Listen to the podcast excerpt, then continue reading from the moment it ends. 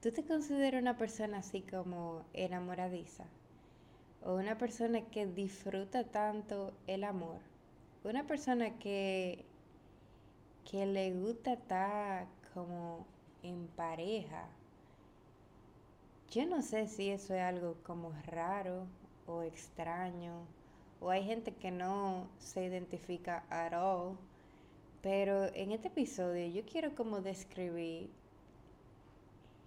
en este diario, yo quiero describir todo lo que ha sido una montaña rusa de emociones desde el primer momento en que yo sentí algo más que una amistad hasta mis grandes descubrimientos personales sobre lo que es una relación de verdad. Mi nombre es Chabel y yo espero que nadie me esté oyendo específicamente eh, hablando de esto. de La vida de adulto, un diario de jóvenes, ahora mismo un diario mío. Eh, ¿Cómo a qué edad, a qué edad promedio la gente se enamora? ¿Hay una edad para eso? ¿O hay una edad que uno pueda determinar así científicamente cuando ya los sentimientos son válidos, sentimientos al cual le podamos llamar así como amor, ¿a qué edad uno empieza a sentir esa pasión? Porque ciertamente cuando uno es carajito, uno es chiquito, uno también es muy enamoradizo y experimenta muchísimas cosas bonitas, pero ¿en qué momento o cuál es el detonante que, que como diferencia un amor de niño y un amor así como de adolescente, que no sea solamente la edad? Yo recuerdo que cuando yo estaba entre, qué sé yo, desde los 12 años, yo me he sabido enamorar de cualquiera que me trate más bien de la cuenta, cuando estaba en el colegio y tenía amiguitos. Y era como también algo trending, qué sé yo, tener un noviecito, alguien que te compre eh, un collarcito con las iniciales de tu nombre, en, en palú, en qué sé yo. Eh, eh, como es tan típico, eh, qué sé yo, la cultura de lo que yo viví y de mi generación. Y siento que aún, yo no sé, siento que tengo tantas anécdotas de amores o enamoramientos eh, infantiles que son hasta lindas recordar. Son como que tú sabes, este muchachito que me regaló una flor o que me pidió que yo sea su Valentine. Eh, o tú sabes que me invitó para el cine cuando abrió Blue Mall y tal, la, la, la, la, la, y el típico heartbreak de, ay Dios mío, tengo el corazón roto y voy a escribir poesía que ni siquiera rima a las 2 de la mañana con, con 12 años. ¿En qué momento las cosas pasan de ser así tan dramáticas como uno las recuerda o las vivió, porque ahora uno como recordando su tiempo ni siquiera parece real, parece un chiste. ¿En qué momento es esa transición a tú, a tú empezar a experimentar cosas de verdad? Para mí, yo creo que lo puedo, lo puedo empezar a describir de esta manera. Yo recuerdo que cuando estaba en la adolescencia, yo, qué sé yo, adolescencia, sí tuve mis eh, eh, enamoramientos infantiles, pero siempre estuve como que un poco desmotivada por el discurso de mi mamá, que era básicamente la niña no tiene novio a tan temprana edad. Tú tienes que esperar, cuando yo tenía 12, a, a los famosos 15 y la fiesta, y después a los 15, todavía uno era demasiado chiquito. Tiene que esperar a los 18 y a los 18 es como que, como tiene que priorizar otras cosas. Todavía esa no es como algo a lo que aspirar. Y no sé, ese discurso que, que te trata de distraer de emociones que ciertamente son distractoras en un periodo de vida en que tú tienes que empezar a tomar otras decisiones quizás más relevantes para el porvenir. Yo viéndolo de la manera más adulta posible, como de, de atrás para adelante, siendo ahora él, no, o de adelante para atrás, siendo ahora mismo él adelante y antes era atrás. Pero recuerdo como que, como que al inicio sí era muy enamoradiza y después llegó un punto en que le bajé a, ese, ese sentimiento del amor y me volví muy ensimismada en mis deportes, mis actividades extracurriculares. Y claro, llegaron los famosos 16, 17 años en lo que ya a los muchachos les crece la barba y tú empiezas a ir a fiestas, empiezas a conocer como el nightlife y, y más que el nightlife o como la vida con un poquito de libertad. Un poquito de libertad más allá de tú, o sea, una libertad que, que se expandía más allá de, la, de las actividades extracurriculares. Era como la vida antes de los 14, o por lo menos para mí, fue ir al colegio y después practicar un deporte, ir a mi casa a hacer tarea. Y después de los 16 fue como que empecé a cumpleaños y ahí a juntadera, ir al cine y ahí como que tú empiezas a descubrir muchas cosas por experiencias y situaciones de vida y hasta conversaciones que se dan. Y como tú sabes, esos cambios hormonales que nunca se quedan atrás.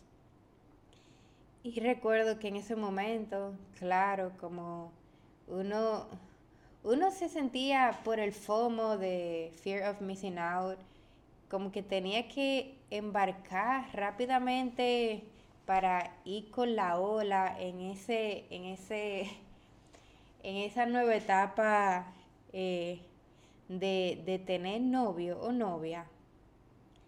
Y yo recuerdo que hasta yo sentí como cuando me llegaron esos famosos 16, esos 17, yo no sé si decía tal la necesidad, porque recuerdo que todavía no sentía la, el sentimiento, la emoción. Pero bueno, eh, en ese momento como conocí a personas, me sentía atraída, me intrigaba cualquier persona que expandiera un poquito mi conocimiento más allá de, mi esfera eh, o de mi círculo social. Pero las cosas no se sentían así como tan tan romántica. Yo no sé, eso, es lo que yo recuerdo de mi adolescencia, hasta un momento. Yo recuerdo como si fuese ayer el día en que yo escribí en mi diario que yo estaba tan, tan hambrienta de tener como una mejor amiga. Estaba, tenía tantas ganas de compartir con alguien lo que yo veía en serie, que en ese tiempo, para la gente de, de mi edad, uno veía de que Pretty Little Liars y quería emular todo el drama que uno veía en Boomerang. Era como que yo, yo quería una mejor amiga, así, que me, que me, que me sacara de la, del estilo de vida que yo conocía, como que yo quería que apareciera una persona fuera de mi círculo social que me diera nueva perspectiva. Y señores, lo que uno pide se le da. O Chabel, lo que uno pide se le da. Ahora yo lo que tengo que he aprendido a pedir bien. Porque, qué sé yo, e, el universo te escucha. Sin volvernos muy místico al respecto. La cosa es que recuerdo así que se lo pedí al universo en un diario que tenía porque desde siempre he tenido diario. Oye, y un paréntesis, yo inclusive he estado pensando que, es más, cierro paréntesis, desde siempre he tenido diario. La cosa es que lo pedí en mi diario y, y tarde o temprano se me dio. Recuerdo que conocí a una persona y obviamente me voy a reservar nombre all along. Quizá el último no me lo reserve porque Pero bueno, conocí una persona que llegó a mi vida a cumplir la expectativa de ese rol. Una persona que, que tornó mi vida de 0 a 100 y respondió a ese mensaje que yo había escrito eh, en un cuaderno. Una persona que ciertamente me sacó de mi zona de confort, que empezó a inducirme preguntas y como sentimientos que yo nunca me había como imaginado o que me había expuesto a. Y, Y eso fue como el inicio y el transcurso de una muy linda amistad. Yo recuerdo que en ese momento yo estaba saliendo con un muchacho, o más o menos saliendo, porque de nuevo como que yo no pensaba en eso, pero de repente si tú le gusta a alguien y tú estás en el colegio y esa persona está en tu misma promoción, el siguiente paso es tú ser su, su novio o novia, su pareja, es como que yo no sé ni siquiera cómo uno pensaba en ese tiempo. Era como tú te enterabas que fulanito estaba por ti y ya tú tenías que hacer algo con eso. Era como obligado. Eso se volvía un drama colectivo en el que todo el mundo entonces pujaba para que las cosas se materializaran como si fuera una novela. Y yo me vi en esa, me vi en el sub y baja de, de sentir una gran amistad por una persona y tenerlo que romantizar a la mala. Qué fuerte. Como a veces uno cuando conecta demasiado con una persona, siente que, que hay que como que dar un siguiente paso y a veces uno no entiende que es simplemente como una muy buena conexión y una muy buena amistad. Eso, eso aprendí de esa experiencia.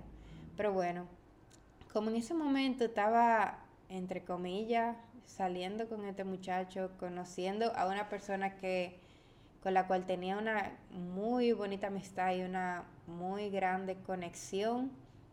Y en el transcurso de, esa confusión de que, de que era esto, si yo no siento como que la necesidad de llamarlo algo, pero el entorno como que lo quiere, lo quiere nombrar.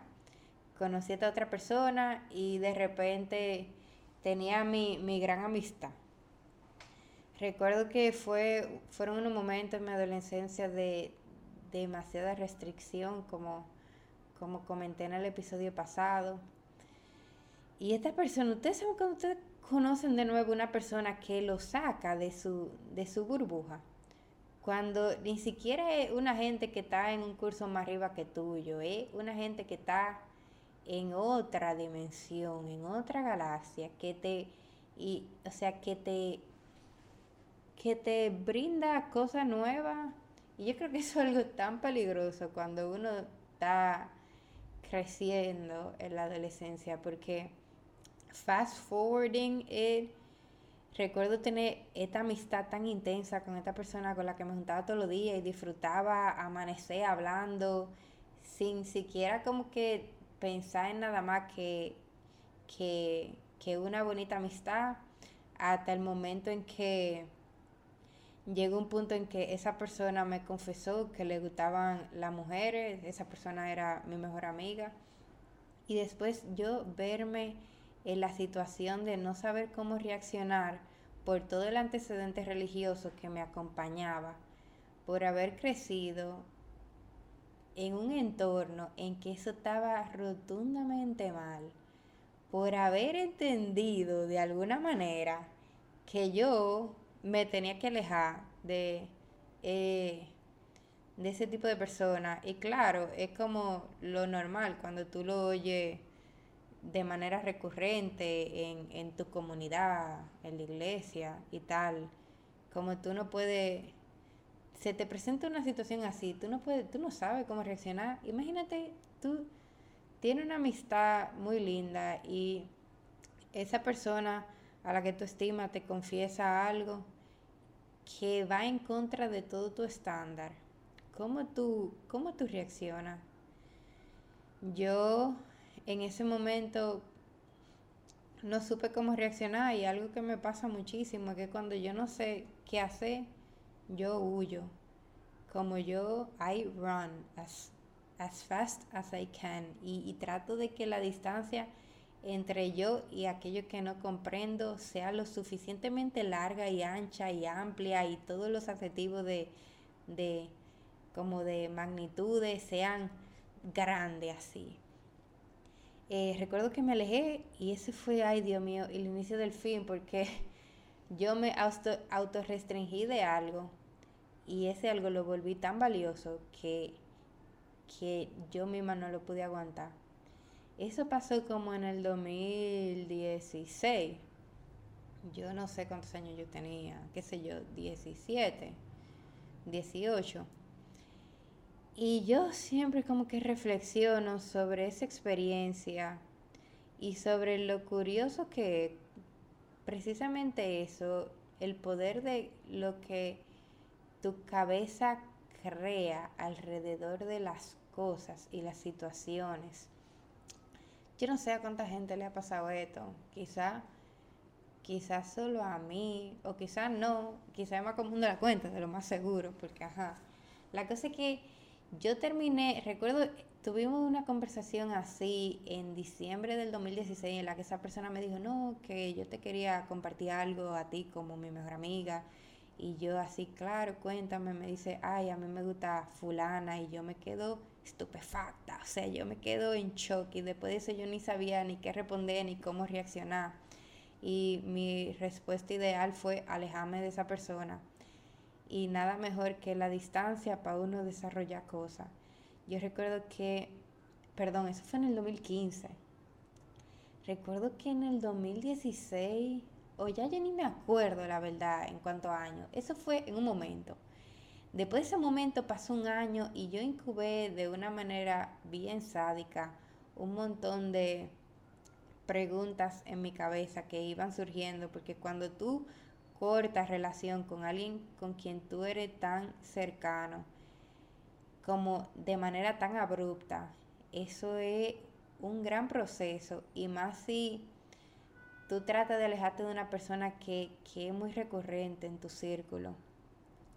Indudablemente eso causó tarde o temprano que llegara un punto en que yo pensara tanto en esta persona y extrañara tanto como eran las cosas, como era esa amistad que yo tanto había deseado y había perdido por un mal manejo, que que recuerdo como de nuevo, si fuese ayer, un día que yo estaba en mi casa, overthinking, sobrepensando, y me diga a mí misma, ¿por qué diablo es que yo pienso tanto en esta persona? Y, y cuando no encuentro como una respuesta lógica o racional, de repente se me ocurre pensar que quizá es porque yo estoy enamorada y primera vez en mi vida en la que surge la posibilidad de que a mí me guste como de que a mí me guste una mujer. Eso es un tema que yo ni siquiera sé cómo abordarme a mí misma, porque no siento la necesidad de explicárselo a nadie, pero yo misma no tengo tantas dudas. Es como imagínate tú, ¿cómo tú le explicas a una gente lo que tú mismo no entiendes? Y lo que de repente hay un grupo de personas que dice que es una confusión, que es una perversión, que son altimañas del diablo. Hay otro conjunto de personas que dice que eso eh, se nace, no se hace. Y hay otros que dicen que se hace, no se hace, que si es un constructo, que si es la infancia, que si es un trauma. Y como, como tú no sabes ni siquiera cómo encontrar el origen a algo sumamente nuevo y, controversial que tú estás experimentando en tu vida. Y sin duda yo haceme esa pregunta ese día y da con la posibilidad de una respuesta que era como quizás estar enamorada era la razón por la que esa persona no salía de mi cabeza. Eso fue, eso me cambió el paradigma, eso me cambió mi modelo de vida, de un momento a otro 180 grados.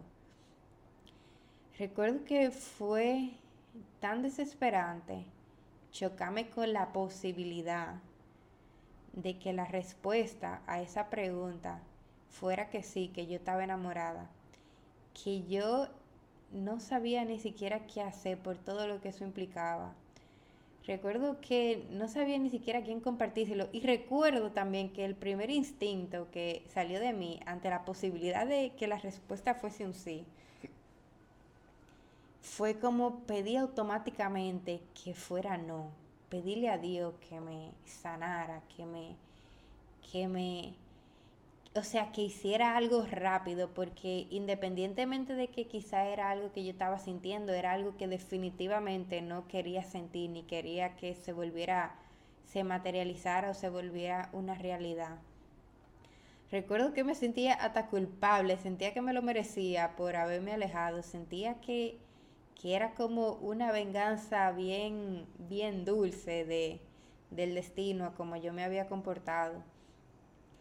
Y, then again, no hay nada peor que después de que tú incuba un pensamiento, entonces como pensar que tú tienes una, una hipótesis en tu cabeza, porque de, de la nada tú como que ese pensamiento está bien parcializado por lo que tú crees o tú entiendes que está pasando. Yo tengo un gran problema, tengo un gran problema en tu paréntesis, que yo trato, yo no sé, mi cabeza trata de que las cosas rimen a la mala y a veces yo estoy hablando y estoy fluyendo y si la palabra que yo voy a decir no rima con las dos palabras anteriores que yo dije, yo no encuentro cómo me voy a, cómo me voy a desarrollar, cómo me voy a expresar. Ay, pero, ok, esto no, eh, Dios mío. Ok, seguimos. Eh, entonces nada, recuerdo eso y recuerdo lo, ah, lo de, oye, tú suspiras, tú te sientes tan desesperado viviendo la realidad de, de que tú, de, de la posibilidad de que a ti te guste una mujer, tú siendo una mujer en esta sociedad y habiendo sido expuesta a cierto eh, tipo de crianza religiosa, yo me quería matar. O sea, no, no de verdad, pero yo me, no sé, yo no sé qué yo quería hacer. Yo pienso en eso y me da como ansiedad. Y entonces tener que ir todos los fines de semana a un sitio donde te recontra recordaban que eso estaba profundamente mal. O sea, desde, desde un tono así de autoridad te decían que, que ese era el pecado más grande, que eso era como razón única para, y ese era como lo único que tú necesitabas para quemarte por la eternidad. Bueno, seguimos rimando. Eh, en el infierno, sinestral, jaja. Eh, y no sé, eso me desesperaba. Y cada vez que entonces yo pensaba en eso, cada vez que extrañaba a esta persona y todo lo que había representado a través de esa linda amistad que tuvimos, no podía, no podía no pensar en todos esos pensamientos malos que acompañaban el hecho de yo estar sintiendo lo que estaba sintiendo. Era, era una pesadilla, era una pesadilla, una pesadilla, una pesadilla. Inclusive, yo recuerdo que, yo no sé, por eso yo siento, yo hasta aprendo de mi propia experiencia para cuando me toque con mis hijos, porque yo siento que es cosa como que los padres inducen sin necesidad. Yo en esa amistad, que fue una amistad así muy intensa, como, como la pedí de serie, de vamos a descubrir quién fue el asesino de, de este misterio, o vamos a amanecer en esta... O sea, era una intensidad de carajitas, pero recuerdo que mi mamá siempre como un poco paranoica decía, cuidado si a ti te gusta fulana, eh, cuidado con el espíritu del lesbianismo. Y yo ni sabía qué significaba esa palabra, ni tenía eso en mi mente. Y no sé si de alguna manera eso, como digo, es hasta tan difícil de como uno quiere buscarle el origen a las cosas, que ya yo llegué a un punto que simplemente me dijo que la respuesta es 42. La respuesta a cualquier pregunta es, es un número eso es lo mejor que tú pasas en tu vida. Cuando tú te topas o te quieres frustrar con una pregunta que no tiene una respuesta finita, algo que tú no puedes restringir a un vocabulario, a un idioma, tú le pones un número que es como cualquier valor arbitrario. Y eso es algo que hacemos mucho los matemáticos. Como, como asignar variables que pueden coger cualquier forma en este espacio que tú ni siquiera tengas que pensar en cuál forma en específico sea esa, sino es la famosa X. O sea, tú pones X bajo la, esta situación que es influida por ciertos factores y de repente, sin tú tener que saber cuál es el valor, tú sabes, tú, tú conoces a la variable en un, en un entorno, en una ecuación. Y quizá me fui muy profunda ahí, pero es la manera la mejor analogía que puedo hacer en esta situación que, que me llegó a como tormentar por un periodo de mi vida. La cosa es que, eh, fast forwarding, llegué a un punto en que ya yo no sabía qué hacer, que yo me estaba quedando a mí misma y se me ocurrió la famosa idea de decirle a otra amiga mía lo que estaba pasando, lo que... Y lo más curioso es que en ese momento yo era de que la más cristiana, la más religiosa y todas mis amigas eran la, eran la más open-minded y la más como liberales. Y cuando me pasó a mí eso, o, o tuve ese momento, ninguna de mis amigas como open-minded tampoco subieron, supieron cómo reaccionar. Eso fue tan irónico, tan risible y en su momento tan desesperante, porque yo recuerdo decirle a otra de mis mejores amigas como mira y confesarle después de un de, de retarme a mí misma sacarlo para afuera porque me estaba calcomiendo como si fuera una una termita la neurona del cerebro, tan solo ese pensamiento de esa remota posibilidad de que yo estuviese enamorada de esta tipa, es como, como decirle entonces a mi otra amiga, mira, siento que, creo que siento esto en una etapa en que quizá ya ahora es más común y yo no, y tampoco es que yo sea tan vieja, pero cuando yo estaba en el colegio, como que tú no tenías abiertamente amigos que te dijeran yo no sé, yo de mi promoción yo no conozco otra persona que le gustaran las mujeres o, lo haya, o sea, quizás sí, pero que lo haya dicho o se lo haya planteado en serio en ese momento, es raro. Ah, entonces como mis amigas tampoco supieron cómo reaccionar, lo que me, en un intento de buscar como como respuestas y confort de Nagen, la respuesta siempre fue 42, pero me sentía aún más ahogada y se me ocurrió la excelente idea de simplemente confesárselo a esta persona para sacarlo por mi boca sin siquiera querer o esperar algo más. Pero como todos sabemos que cuando a ti se te ocurre decirle a quien te gusta, que a ti te gusta, y eso no nunca se queda ahí, ese fue el inicio de de la etapa de a mí no me gustan las mujeres, a mí me gusta esta persona. O sea, y eso fue una etapa ah, bien traumática también, porque no de la noche a la mañana tú no te quitas 20, ah, oye, di que 24, voy a decir que mi edad actual, tú no te quitas X años de, de doctrina de tu cabeza tú ni siquiera disfrutas bien un beso porque tú estás pensando en una eternidad en el infierno. Tú estás, y yo sé, yo, yo digo esto en voz alta y suena tan ridículo como la posibilidad de que una persona se tormente con planteamiento de, de ese tipo, pero sí, esa era como mi realidad. Yo recuerdo que yo me sentía tan culpable, yo me sentía tan eh, no sincera, porque en ese momento yo hasta como que era muy activa en la iglesia, tenía mi comunidad y tocaba en la banda y siempre te dicen que tú no puedes ser piedra de tropiezo y yo nunca, o sea, me he identificado con ser una persona mentirosa o hipócrita, es como todo lo contrario, me molesta la falsedad empezando por mí y, y como me molesta tanto, hasta la puedo percibir eh, en el entorno. Y ese momento en el que tú, y es tan cliché decir, como está, ay, no lo voy a decir, pero ese momento que tú no, tú no sabes qué hacer y tú estás tan ahogándote en un vaso de agua, porque tú estás manifestando y, y llevando a cabo algo en tu vida que está prohibidamente terminado y tú lo estás llevando a cabo ni siquiera es por rebeldía, es porque lo contrario es como una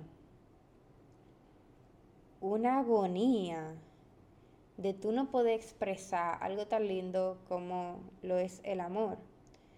Yo recuerdo que cuando yo estaba con esa persona, yo terminaba con ella tres veces a la semana, por ese pretexto. Yo recuerdo haber ido al pastor para que me, me, hiciera un exorcismo, me quitara eh, como ese, ese amor en la palabra.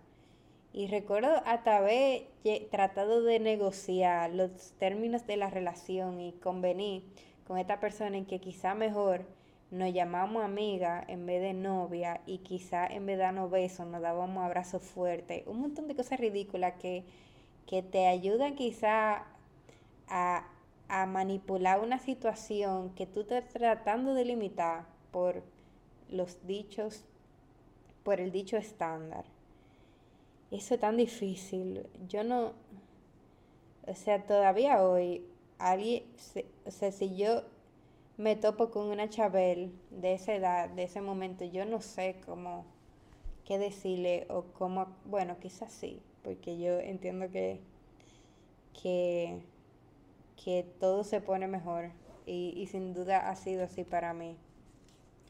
Pero no sé, como ese feeling de ser tan desesperante, Dios mío, y, de haber caído en mi vida de manera tan sorpresiva. Eh, nada, recuerdo que esa persona en ese momento como representó esa, esa diferencia de, esa pregunta inicial que, que planteé sobre cómo tú te das cuenta eh, de cuál es tu gran primer amor. Porque con esa persona como que pude darle nombre eh, a, ese rol eh, bien romántico y bien de Hollywood.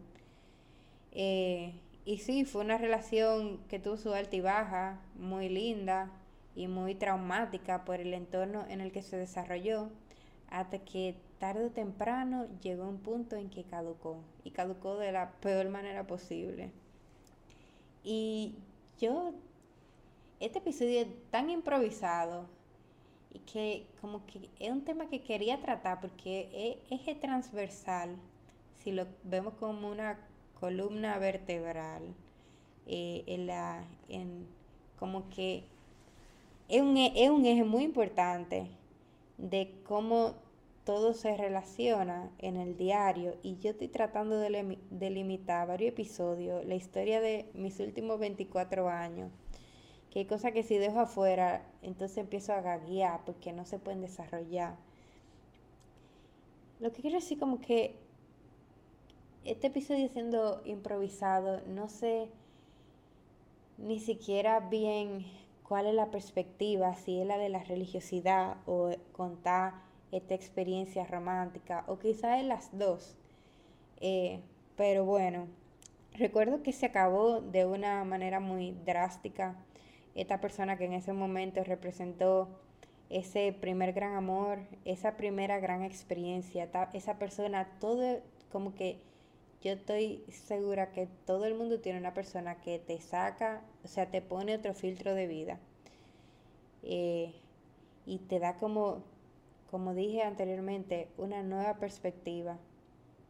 Y cuando tú pierdes, además de un amor así, un amor que estaba fundamentado en una gran amistad, eso puede ser terrible. Eh, y recuerdo que eso sucedió. Sucedió justo eh, con el diagnóstico de mi mamá. Recuerdo que esta persona y yo eh, terminamos un fin de semana y jamás volvimos a hablar. Y después, en la semana entrante, diagnosticaron a mi mamá. Y fue un periodo tan, como ya ustedes saben, difícil, según el episodio MVP, que ni siquiera me permitió terminar de procesar como muchas cosas de lo que había sucedido y también me introdujo en, en como otro gran trauma, que fue mi primera ruptura amorosa. Eh, pero eh, como soy una persona enamorada de la vida, que le encanta compartirla, no pasó mucho tiempo hasta que conocí a otra persona que, que la conocí ya en la etapa de la universidad que se dio esa relación en el marco en que como que bueno, estábamos estudiando la misma carrera y las dos acabamos de más o menos tener la, una, una experiencia muy similar, amorosa. Y ahí entonces conocí a esta persona y, y me ayudó como a transcurrir eh, como el proceso de... Qué difícil ponerlo así. Porque es que yo me identificaba tanto con esta persona por todo lo que ella me había compartido sobre la experiencia similar que había tenido a la misma de que tu primer experiencia romántica se acaba de una manera bien traumática, entonces you're bonding over that with another person y en el proceso se enamoran. Eh, ¿Qué me pasó entonces con esa persona? Como conectar tanto en base a una misma experiencia que terminamos entonces fundiéndonos y creando nuestra, un nuevo capítulo que se llama ahora entonces nuestra experiencia. Que todavía a esa altura tenía mil preguntas, que todavía ni siquiera me... Toda, bueno, hoy yo no me considero, no me catalogo, I don't use labels because I think... Uh, como que I'm not interested in that.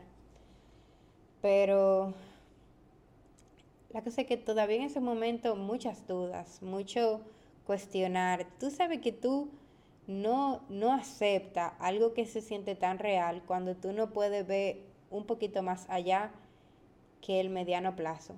Porque lo que tú estás viviendo ahora, tú estás tratando de como imaginarte que es un, un sueño del cual tú pronto vas a, a despertar y no por voluntad propia, sino porque eventualmente se tiene que acabar. Eventualmente, o sea, mientras sea temporal, mientras eh, eso o eso yo me decía en mi cabeza, mientras tú estés temporalmente, tú tengas una novia, no hay problema, siempre y cuando tú acabes con tu familia tradicional de tu esposo y tus hijos. Y no es que eso obviamente esté mal, pero estoy hablando como que de lo que yo me decía a mí misma.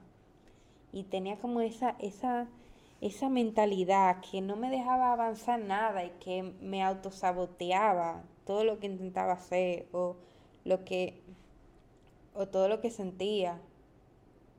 Recuerdo inclusive que eh, esa, ese noviazgo que tuve con esa persona, bueno, con esa persona en la etapa de la universidad fue tan lindo y me permitió conocer como un amor tan sano, tan como igual otra perspectiva. Eso es, eso es genial de estar enamorado. Y por eso yo lo puse en el podcast. Si se murió tu mamá, si te gusta vivir enamorado, porque yo siento que es una de las mejores cosas que tú puedes vivir en la vida. Poder ver como la realidad a través de otra perspectiva.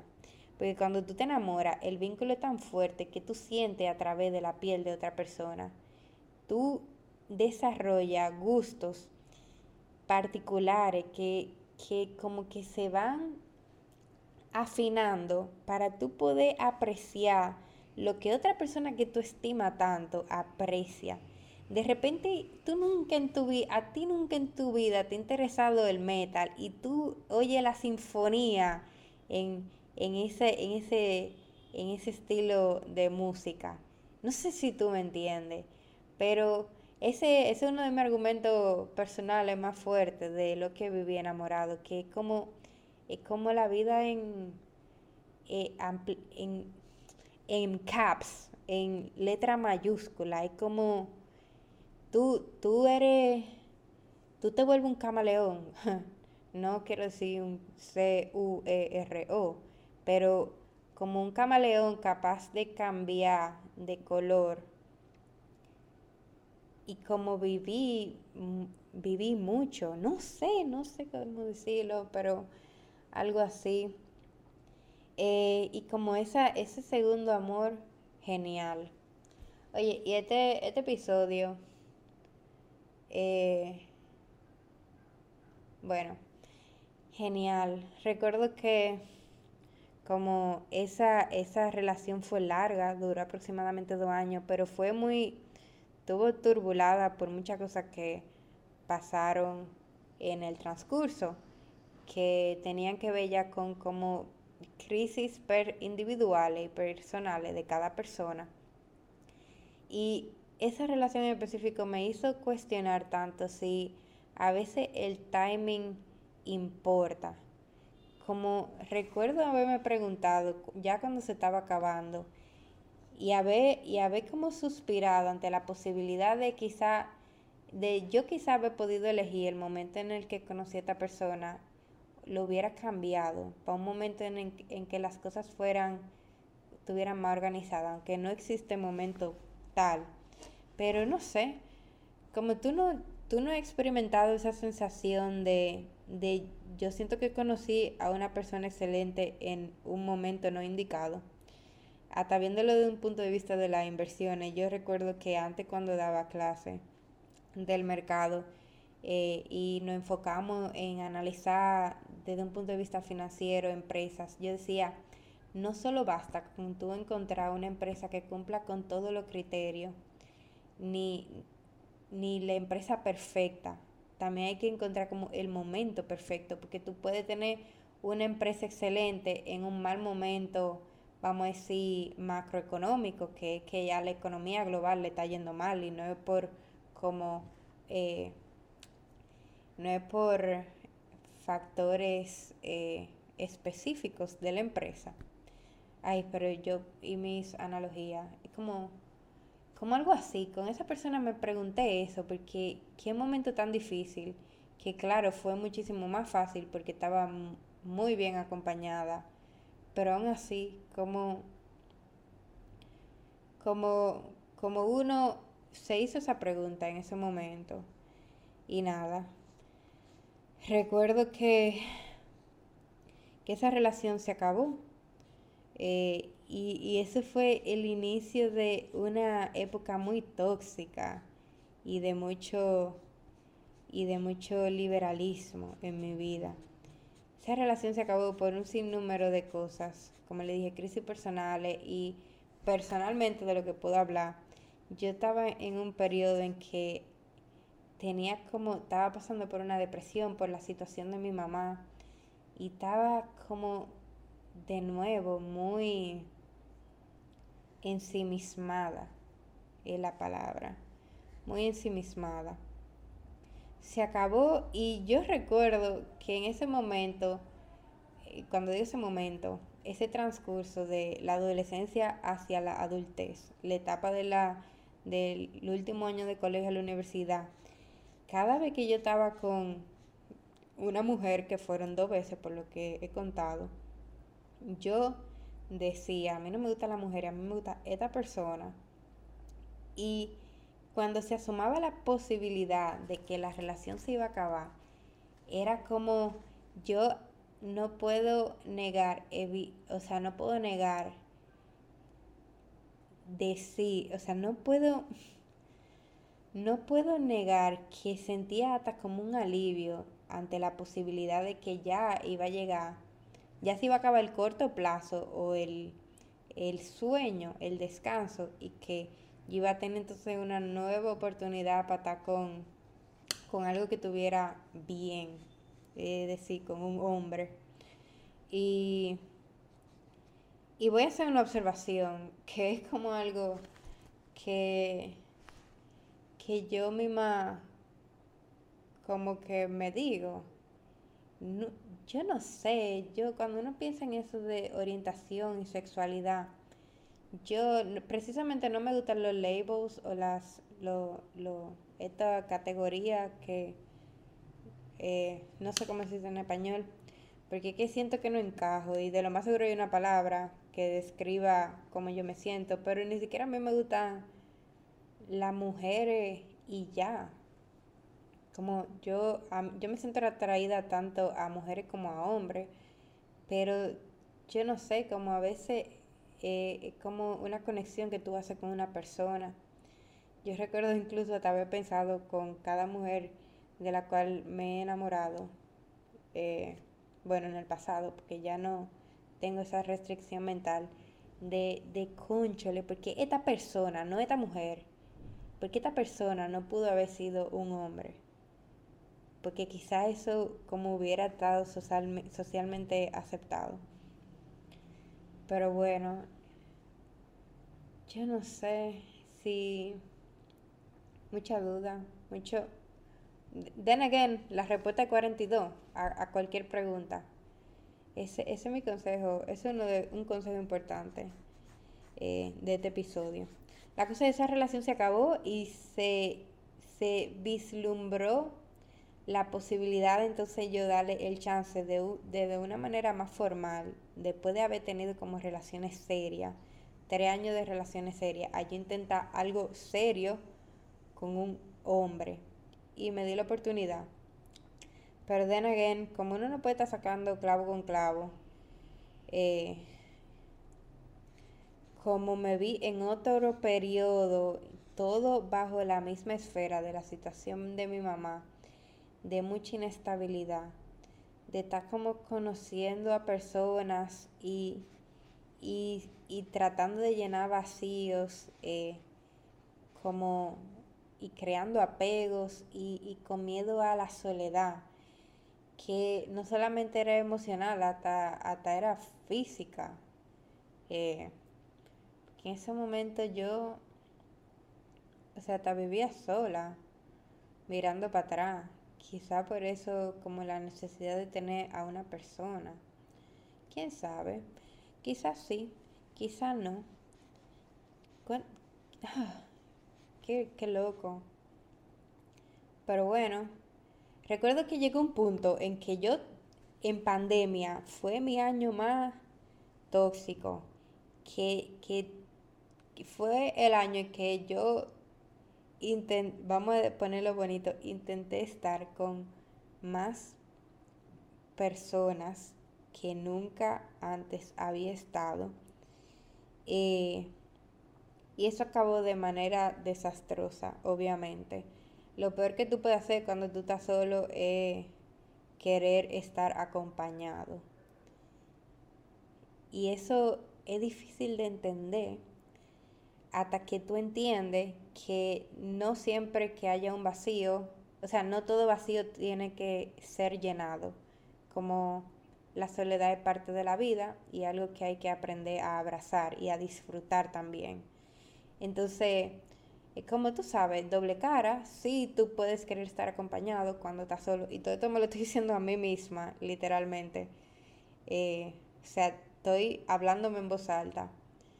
Pero o sea, no tan malo querer estar acompañado cuando estás solo porque somos seres sociales, Chabel, pero cuando estamos solos también hay que aprender a como abrazar ese estado. Eh, eso yo lo aprendí recientemente, o, lo puse en palabras recientemente a través de un libro que leí muy bueno, que se llama Hard Advice for Difficult Times. Eh, pero como que cobra peso y sentido a través de todos los intentos fallidos de mi experiencia eh, amorosa. Pero bueno, después de pandemia, que fue un año sumamente tóxico, un año también de mucha experiencia. Oye, y hay tantas cosas como que spicy as fuck about that, que maybe cuando yo tenga más, más sinvergüencería comparta out loud, pero ay Dios mío, o sea, las cosas se saldrían, se saldrían del control. Tengo que coger una maestría en, en humor y en meme como para disimularlo. Pero después de eso, entonces como inicié otra relación a inicio del el 2021, mentira, mentira, mentira. Tuve una pandemia en 2020 bien tóxico, pero como de enero a agosto. De agosto a enero del siguiente año tuve soltera. En ese periodo intenté abrazar la soledad, intenté como darme my me time. Eh, como hasta a veces bueno demostrarse que uno no tiene que estar como siempre acompañado, conchole. Pero, Dios mío, pues una gente que no sabe ir sola al súper, que cuando tiene que ir sola lo pide por la app, se puede poner un poquito complicado. La cosa es que nada, como ya uno entiende que seis meses está bien, que queremos volver a ver la vida con un nuevo filtro y en enero conozco otra persona que está buscando de manera activa y ojo, yo no, como es otra cosa, mis amigas siempre me preguntan como, ¿cómo tú siempre encuentras pareja?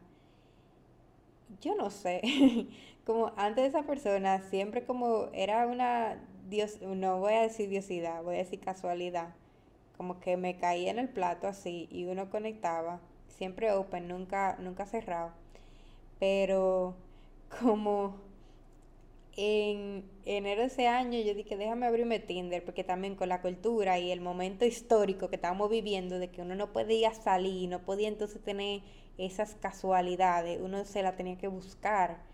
Dios mío, cuánta pareja, yo creo que muy un, bajo porcentaje de la pareja que, bueno, no, no, voy, a, no voy a testar nada, pero eh, me descargué Tinder y recuerdo también que duré como un mes dando swipe left hasta que el día en que lo iba a borrar me llegó un match.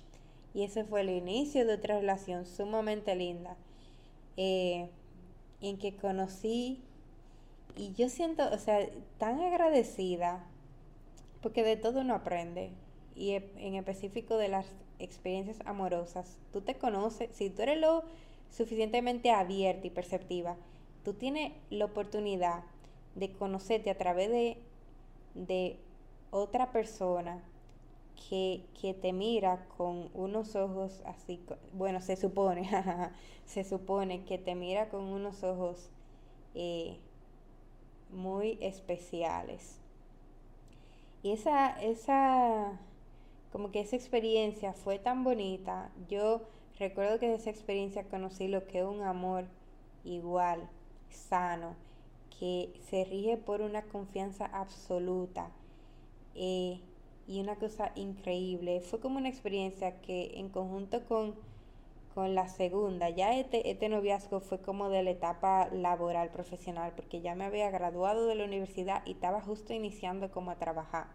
Entonces tenía como la experiencia escolar, después tenía la experiencia universitaria y después tenía la experiencia eh, laboral y la experiencia de la persona, porque no puedo decir nombre, Lamentable o no mente. La cosa es que eh, ese amor fue muy bonito con esa persona, fue un amor así como... Y ahí, ahí está la cosa. Y estoy comparando porque con relación a este amor de esta primera persona, que fue la verdad muy tóxico, demasiado pasional, que un amor que tú te cuesta superar porque Evo como que saca de ti tanto sentimiento tan fuerte y tan irracional al mismo tiempo, como una intensidad que no es sostenible y de repente tú conoces cosas más maduras. Que no sé, es como a whole another experience.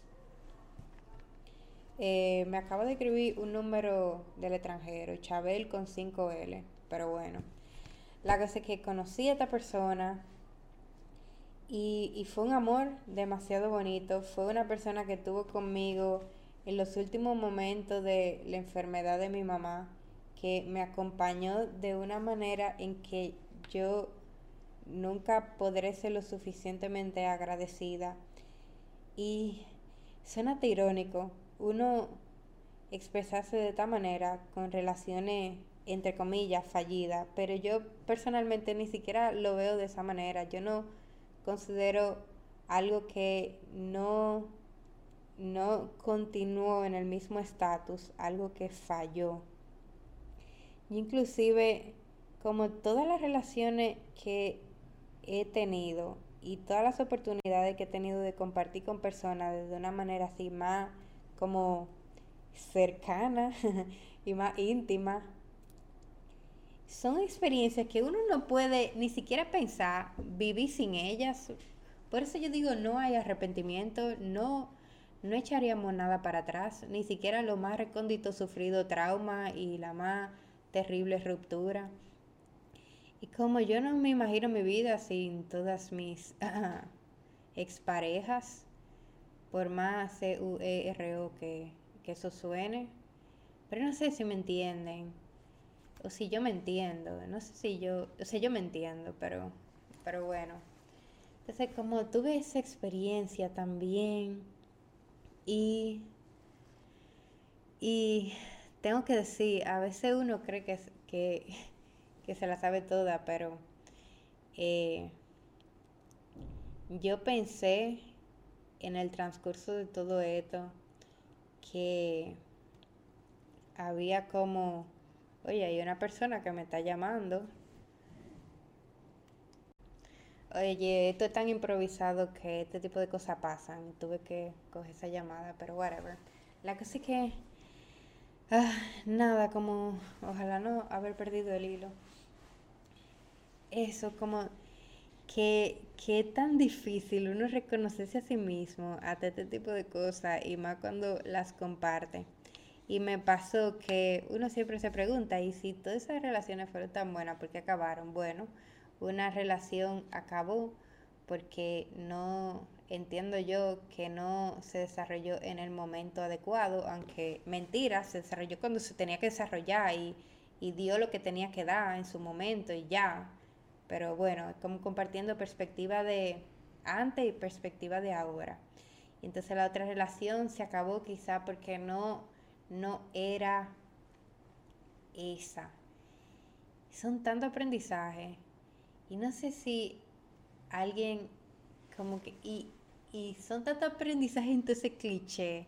Porque recuerdo que con la pareja que tuve antes de mi pareja actual, que fue mi pareja de la etapa laboral, fue una relación perfecta literalmente no tengo no tengo no tengo no tengo observación. Es una persona que yo recomendara como novia literalmente por más cliché que suene y por más risa que dé. Como este tipo de personas que que que son demasiado bien. Como o sea ¿por qué es tan difícil describir una persona que es buena? Porque a veces buena como que suena tan poquito, pero, pero esa es la palabra, es como, es como un, una persona demasiado noble, demasiado buena. Ay, de qué vergüenza que, que cualquiera de estas personas o estas etapas o estas experiencias escuche esto que estoy compartiendo. Ojalá que no.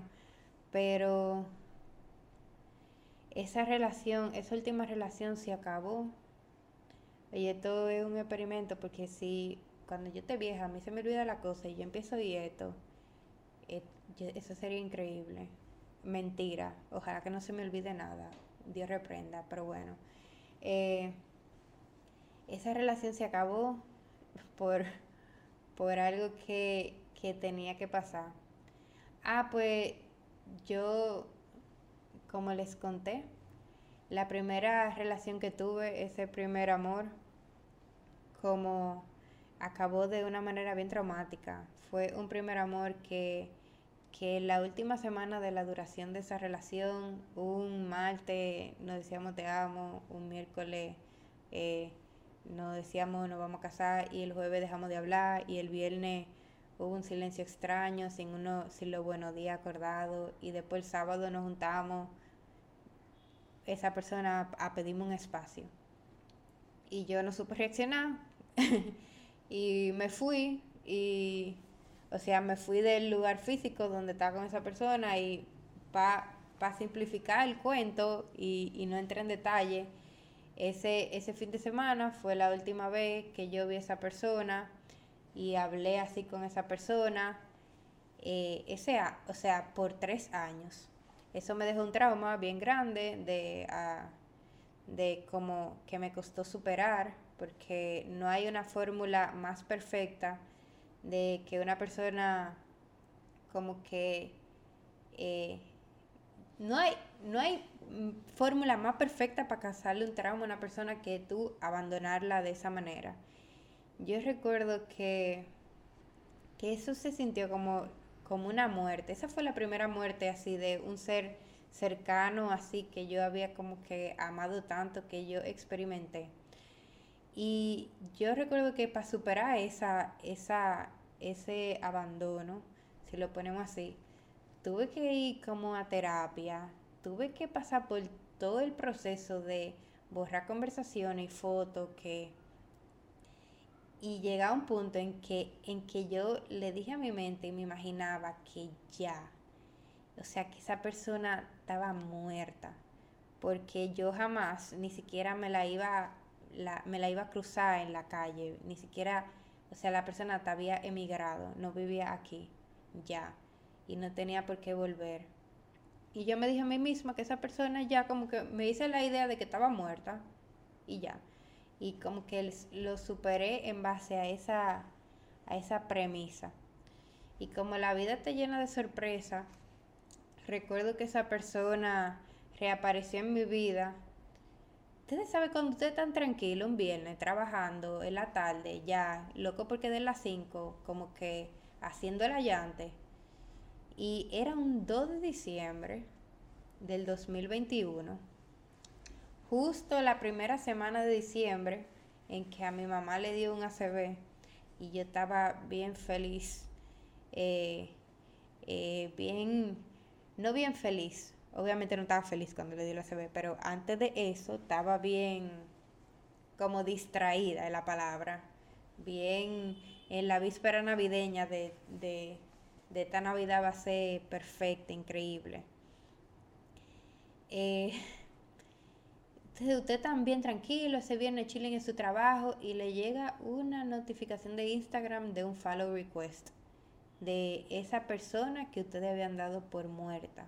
Todos tenemos o todos han tenido, hemos tenido una experiencia similar de una gente que uno nunca jamás se iba a imaginar, iba a tener los cojones para buscarte el, el, lado y aparece.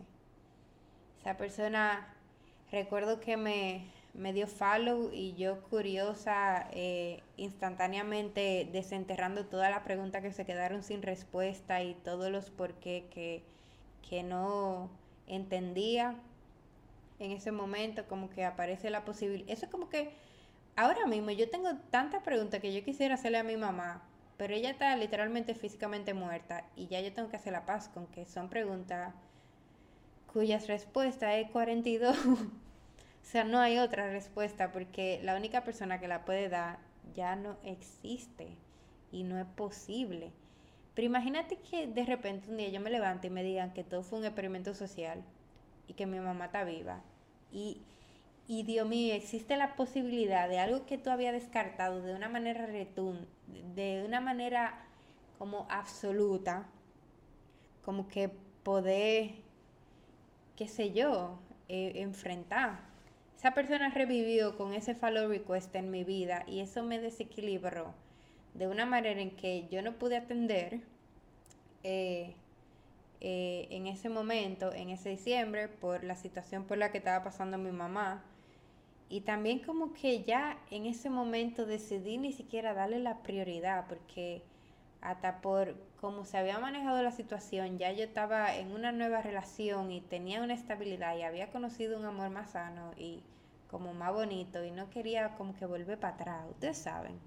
Siempre aparece esa persona que te quiere, con una breve conversación y un par de tragos, pues hace cuestionar todo lo que tú has hecho en su ausencia y, y sembra en ti la necesidad de tú volverlo a tener en tu vida. No que esté mal, pero hay que tener tanto cuidado con eso porque, qué sé yo, yo eh, como que yo lo aprendí a la mala y la mala fue que de manera rápida decidí como ese diciembre no atender ese, ese nuevo tema que había surgido. Esa persona me escribió y me dijo, oye, hola, me gustaría que nos juntáramos para hablar después de tres años eh, y conversar algunas cosas.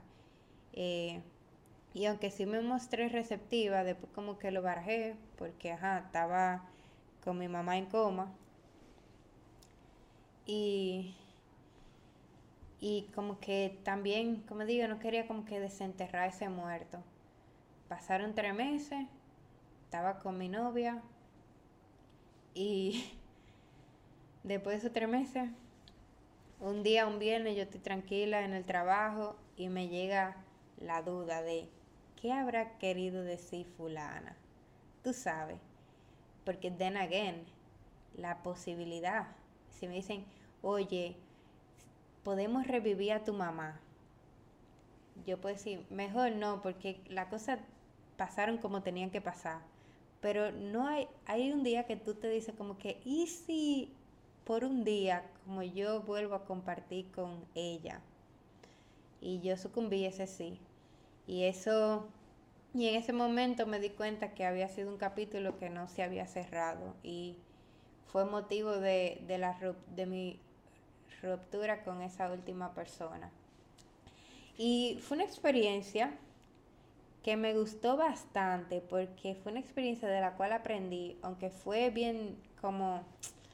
O sea, no quiero decir que la disfruté, quiero decir que me gustó en base al aprendizaje, porque, primero, ¿cuántas veces tú tienes la oportunidad de volver con un ex que tú no has visto hace tres años? Eso es como, eso yo creo que está en el bucket list de todo el mundo, por más por más terrible que haya sido la experiencia inicial. Segundo, la oportunidad de responder preguntas que,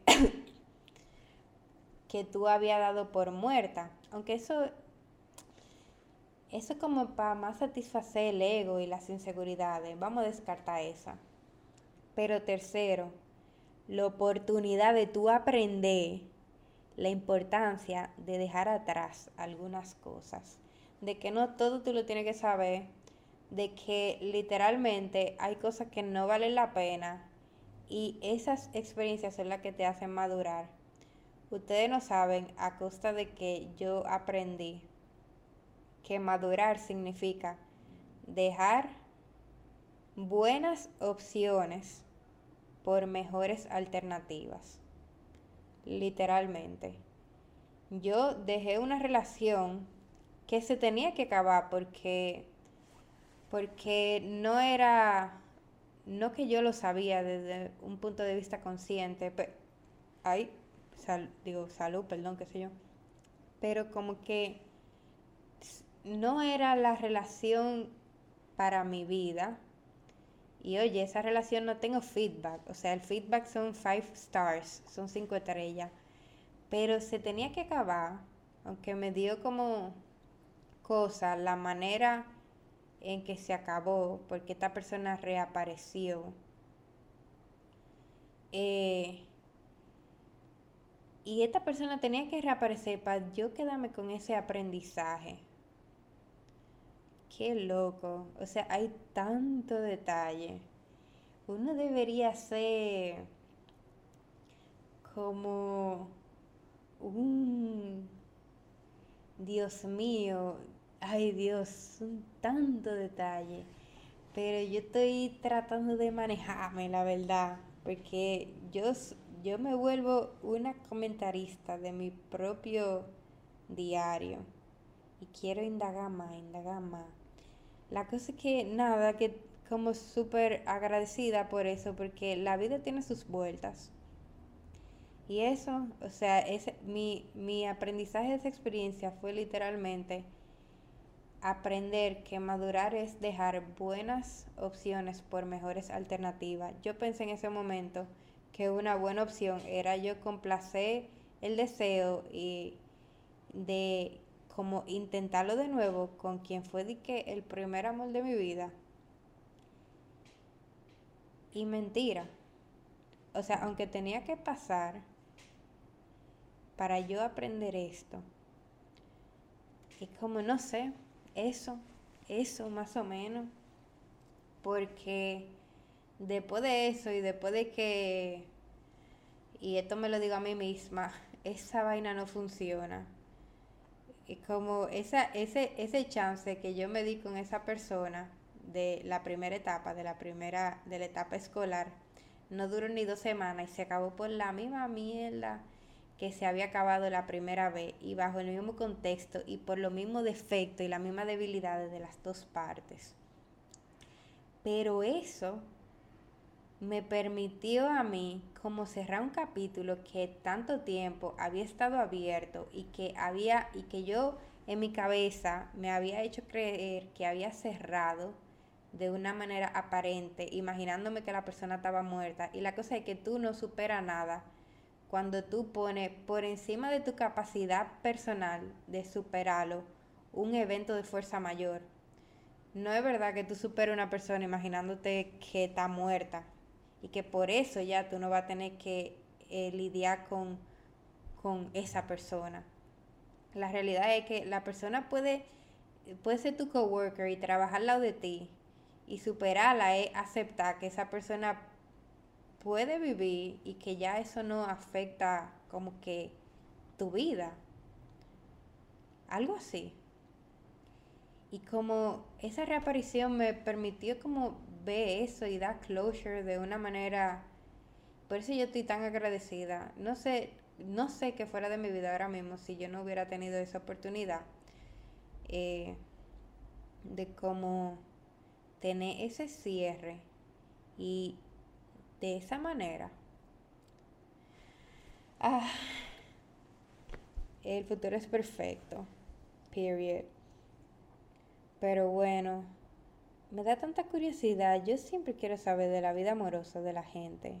Y por eso yo siempre estoy tan dispuesta a hablar. Y por un lado es como el chisme, pero o le llaman chisme y si le llaman chisme entonces yo me considero chismosa, pero por el otro lado es como el potencial que tiene tú conectar a través de esas historias que son más comunes de lo que uno se imagina como tú puedes entender a una persona desde su propia narrativa.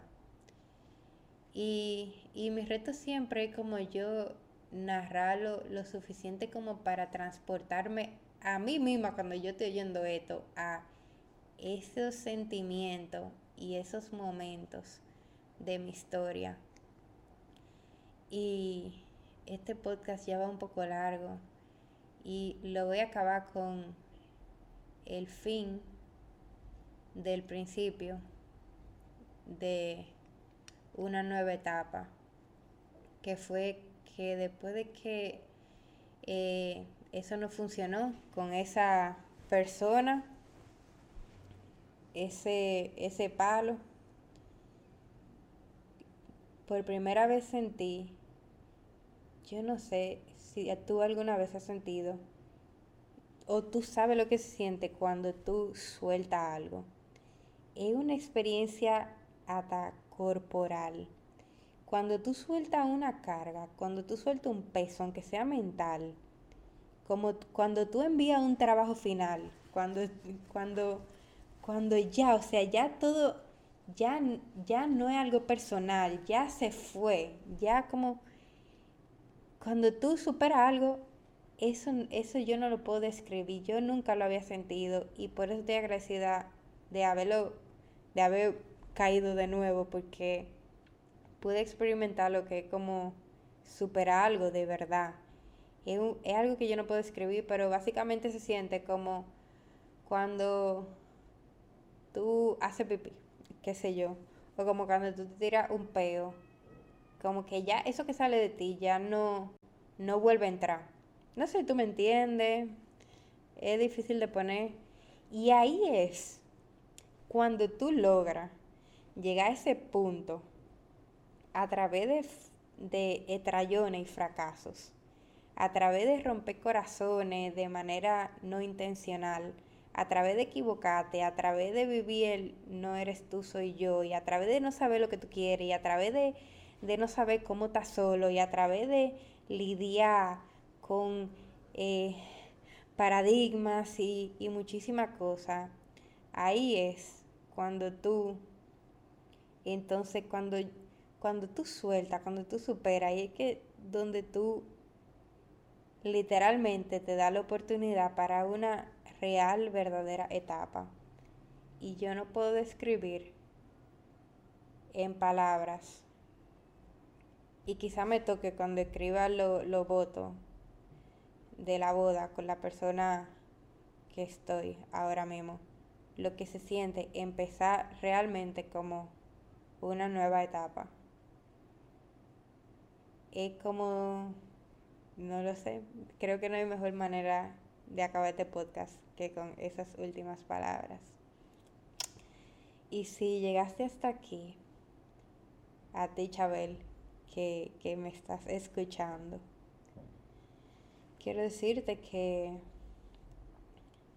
que nada, no hay mal que dure 100 años, ni cuerpo que lo aguante, que todas las relaciones aportan y que el secreto es ver el aprendizaje, que, que por eso que hay que vivir en el presente y no está imaginándose los nombres de los hijos que no han nacido, ni está estancado en un pasado, ni entonces querer conjugar un presente, de un futuro con un pasado, con dos personas que no combinan la cosa hay que como darle tiempo y hay que superarla. Eh, oye, yo voy a oír esto cada vez que lo necesite, la verdad, porque te digo algo, siempre hay un miedo al abandono y al rechazo, pero yo personalmente nunca, nunca, nunca, nunca me he defraudado de lo, de lo próximo siempre lo próximo es mejor. Y no porque si hablamos de persona haya algo así como una mejor persona. Es que, es que el futuro siempre trae lo que tú necesitas. Y es como si tú estás abierto a, a recibirlo y aprender de cada etapa, créeme que tú nunca te vas a poder quejar. Eh, y ese como es el verdadero para siempre. Yo siento que cada relación que yo he tenido ha sido infinita y yo me identifico diciendo que yo he tenido varios amores en mi vida así. Que, que si yo digo que el amor de mi vida cuando yo tenía 17 años era tal persona, esa era o ese era. Y si yo digo que a los 21 era esta otra persona, esa era es como que las cosas no son finitas cuando se trata de un sentimiento tan infinito que, que rige a la humanidad para bien o para mal. Espero, espero que, ah, qué sé yo, los quiero. Vamos a decir por este episodio que los amo, no me cuesta, no porque no lo sienta, si me lo estoy diciendo a mí misma, pero como que expresarse de esa manera en voz alta da cosita, da vergüencita. Hay que embrace eh, ser enamoradizos un poco más. Em, nos vemos en la próxima.